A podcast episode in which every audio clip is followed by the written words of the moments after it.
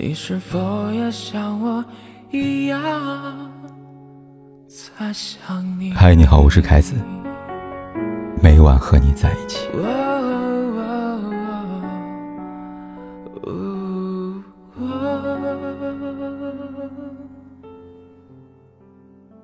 朋友跟我说，最近前夫有想和好的迹象。离婚几个月了，前夫最近时不时就约她见面，嘘寒问暖，投其所好。当时吵得差点就挖他祖坟了，这没几天功夫又想和好，大家都忍不住劝他三思呀。毕竟，即便是真爱，这迟来的深情也比草贱。都说一朝被蛇咬，十年怕井绳，新长的白菜还没窝心，还能再让原来的猪给拱了呀？离婚的理由我是知道一点的。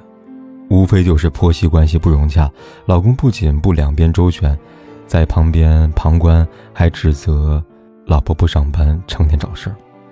当这口中万般不是的臭娘们儿变成了外面的野花，果然是更香了。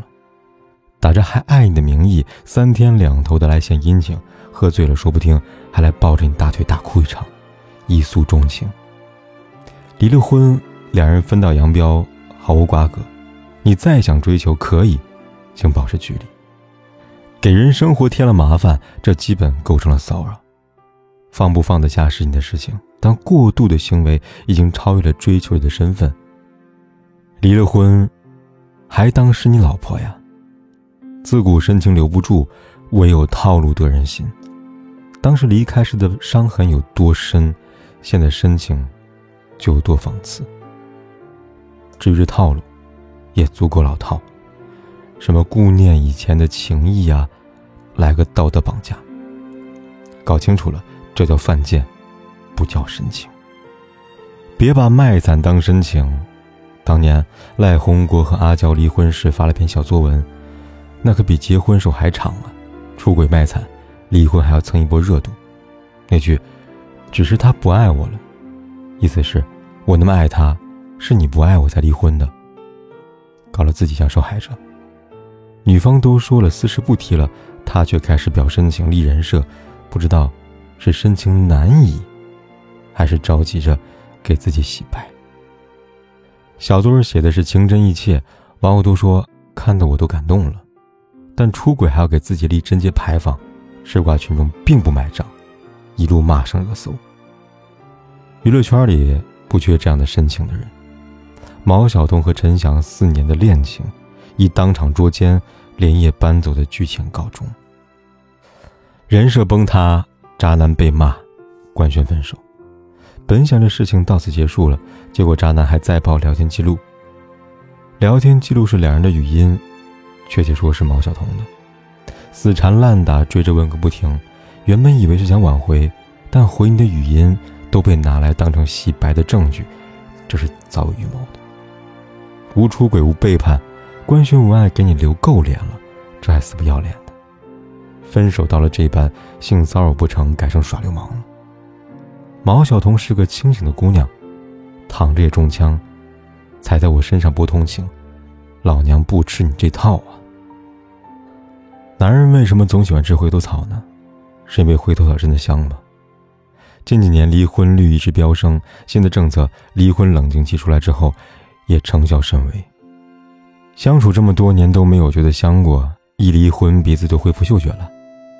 但凡现在有个身材好、温柔贤惠、对他体贴又贤惠的女人，哪怕是你站他面前，他都看不见吧？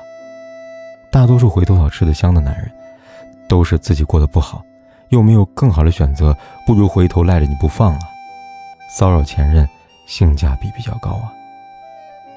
多年的了解，深知你的喜好，懂你弱点，再来卖卖惨，就等着你心软吧。而他的好处也多的是，每天有可口的饭菜，整齐的西装，家里有免费的保姆。最少的付出挣得最高的回报，这小算盘打得比沈万三还要精啊！若是你不搭理，他就天天来，死皮赖脸，你默认不采取行动，他恨不得住进你家里。性骚扰都能变得理直气壮，就这，我还给你留情面呢。女人本就是个弱势群体，在婚姻问题上，大众的态度倾向于让女人理解、体谅，甚至是妥协，特别是孩子的，让你为了孩子、为了家，唯独没有让你为了自己。现在法律给女性这个弱势群体更多保护。几天前有热搜，老公强奸老婆被判八个月。连没离婚的强迫都构成犯罪，何况咱是离了婚的自由之身呢？告他就完事儿了。不然，甭管他是什么流氓，后路一留，祸害就来了。那些后来复婚的人怎么样了呢？朋友最后还是复婚了，因为后来怀了孕，婆家没说同意，也没说不同意，父母也希望有个人照顾她。让我没有想到的是，他自己回到了那个家，没有婚礼。连个仪式都没有。后来，我又碰见他了，领着一个小男孩，问他过得怎么样。他说，命不好，又离婚了。与第一次离婚以后那段时间不一样，现在他眼睛里没有了光，尽是疲惫。我也没有再忍心继续问下去。婚姻带给女人的究竟是什么？对他来说，可能远不止这两次失望吧。第一次可能是因为爱情，第二次可能就是个坑啊。婚后性骚扰还能够得到上位，跳过的坑，却不想到避开，自我陶醉的爱情终究会被现实打败。就像古希腊哲学家赫拉克利特说的：“一个人不能两次踏进同一条河流。”而对于那些聪明女人来说，她们也不会两次跌倒在同一个坑里。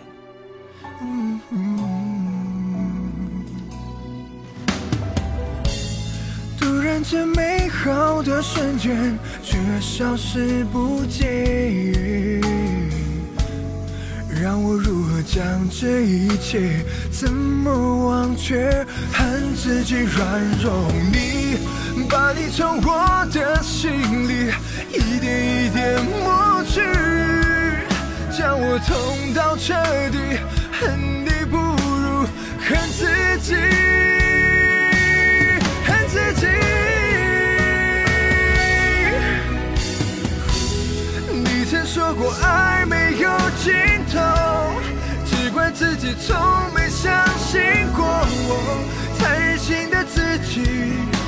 总太不够清晰。你。曾说过爱没有尽头，是我自己太相信爱情，不现实的自己却从没有认清爱情。不管天有多黑，夜有多晚，我都在这里，跟你说一声晚安。